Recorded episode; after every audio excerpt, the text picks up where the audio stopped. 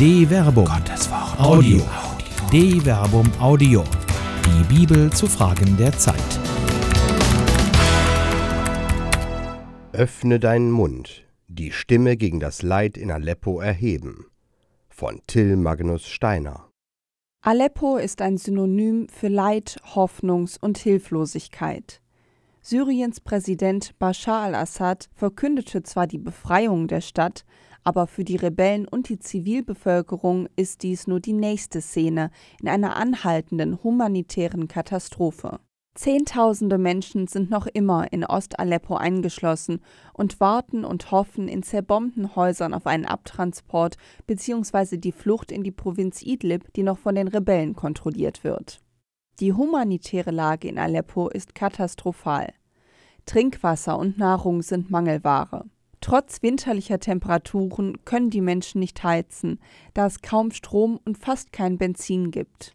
Die Leiterin der Mission des Internationalen Komitees des Roten Kreuzes, die die Evakuierung der Bevölkerung organisiert, beschreibt das Leid in drastischen Worten. I have never seen such levels of human suffering before. Übersetzung Ich habe noch nie ein solches Ausmaß von menschlichem Leid gesehen. Aber die Evakuierung, wenn sie gelingt, ist nur eine Verlagerung des Leids. Die syrische Regierung will die Bevölkerung und die bewaffneten Rebellen nur in das von den Rebellen kontrollierte Idlib fliehen lassen, damit die syrische Armee und ihre Verbündeten nicht an vielen verschiedenen Fronten gegen die Rebellen kämpfen müssen, sondern nach Aleppo ihren Vormarsch nun auf Idlib konzentrieren können. Auf dem letzten EU-Gipfel hat der Bürgermeister Ost-Aleppos das Leid in seiner Stadt geschildert, doch die Regierungschefs der europäischen Staaten sowie ein großer Teil der europäischen Bevölkerung fühlen ihre Ohnmacht. In den Worten Angela Merkels Wir haben alle festgestellt, dass wir viel weniger tun können, als wir gerne tun würden. Mehr als der Vorwurf, dass Syrien zusammen mit seinen Verbündeten Russland und Iran verantwortlich sind für Verbrechen gegen Zivilbevölkerung, folgte nicht auf dem EU-Gipfel. Der Krieg in Syrien ist unübersichtlich und als stiller Betrachter des Leids, das live und ungefiltert via Facebook, YouTube und Twitter verfolgt werden kann, ist man hilflos. Dabei steht der Name Aleppo eigentlich für Gerechtigkeit und Hilfe. Das Aleppo der Hilflosigkeit. Auf Arabisch heißt die Stadt Halab. Dieser Name wird von den Bewohnern Aleppos auf die Vergangenheitsform des arabischen Verbs melken zurückgeführt. Einer muslimischen Legende zufolge soll Abraham an diesem Ort seine Kuh Ash-Shaba gemolken und die Milch an die Armen und Elenden verteilt haben. Der Name der Stadt ist somit ein Aufruf zur Armenfürsorge und zur Leidminderung. Auch wenn die Kriegssituation in Syrien unübersichtlich ist und mit Russland und Iran zwei mächtige Verbündete an der Seite Bashar al-Assads stehen, darf die Weltgemeinschaft und die Menschheit nicht stumm zusehen und das Leid geschehen lassen. Öffne deinen Mund für den Stummen, für das Recht aller Schwachen. Öffne deinen Mund, richte gerecht, verschaff den Bedürftigen und Armen Recht. Sprichwörter Kapitel 31, Vers 8 bis 9. Das Leid anderer darf nicht schweigend hingenommen werden. Dafür steht der wiederholte Aufruf, das Wort zu ergreifen. Im Sprichwörterbuch ist in diesem Kapitel der König als gerechter Herrscher angesprochen.